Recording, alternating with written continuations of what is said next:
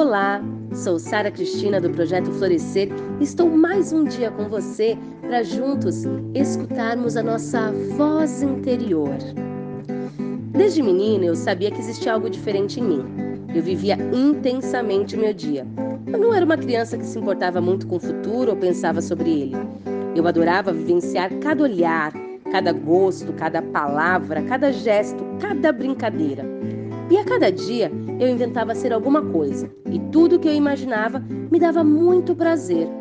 Até o momento que as minhas escolhas passaram a ser as escolhas de alguém que não era somente eu.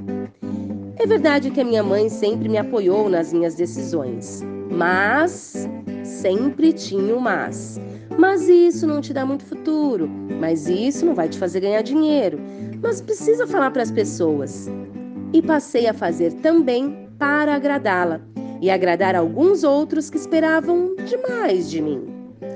Relendo meu diário de adolescente esses dias, eu me deparei com uma situação. Quantas vezes em nossas vidas nós apenas queremos ser vistos, de verdade, despidos, ao natural, mostrando nossa verdadeira face, o nosso verdadeiro eu. E quantos de nós não o fazemos pelo medo do julgamento? Quantos passos você já deu para frente e retornou por um simples isso não é para você, ou não vai dar certo, ou isso é maluquice? Eu já dei vários passos para trás e acabei matando aos poucos o que é mais importante, o prazer em fazer que existia dentro de mim. Todos nós temos um chamado. O chamado nada mais é do que aquela voz interior que fala o tempo todo com a gente. Aquela voz que mostra os caminhos, mas que também nos cobra. Eu peço que você pare agora e reflita quais são as coisas que você não poderia viver sem.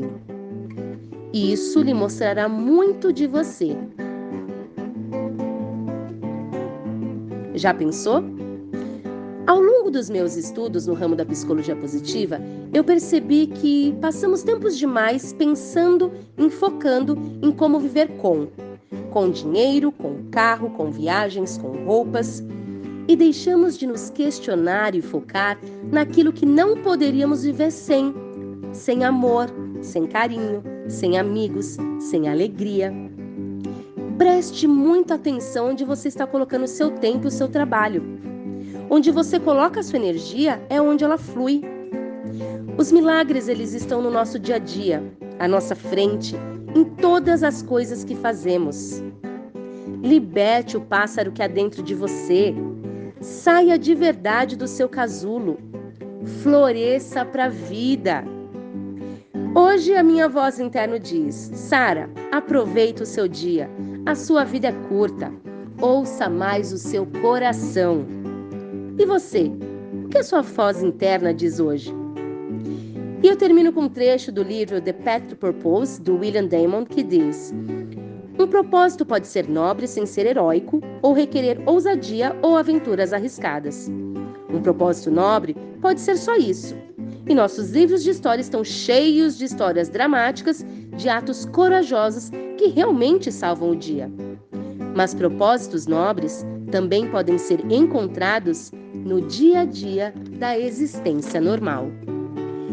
Que você tenha um dia tranquilo e que as suas escolhas também escutem a voz do seu coração. Muito obrigada.